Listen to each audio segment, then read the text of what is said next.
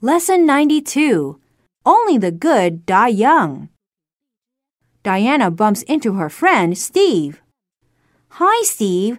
It's awful hot today, isn't it? Phew, you can say that again. Let's go kayaking later. Are you kidding? I can't even swim. So what? You'll be safe with a life jacket and a helmet on.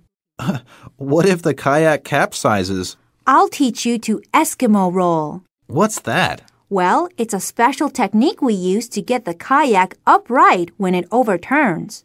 I don't know. It sounds pretty dangerous. Come on, don't worry. Only the good die young. What do you mean by that? Just kidding. Let's go, okay? Okay. Anyway, if only the good die young, we'll both probably live to be a hundred.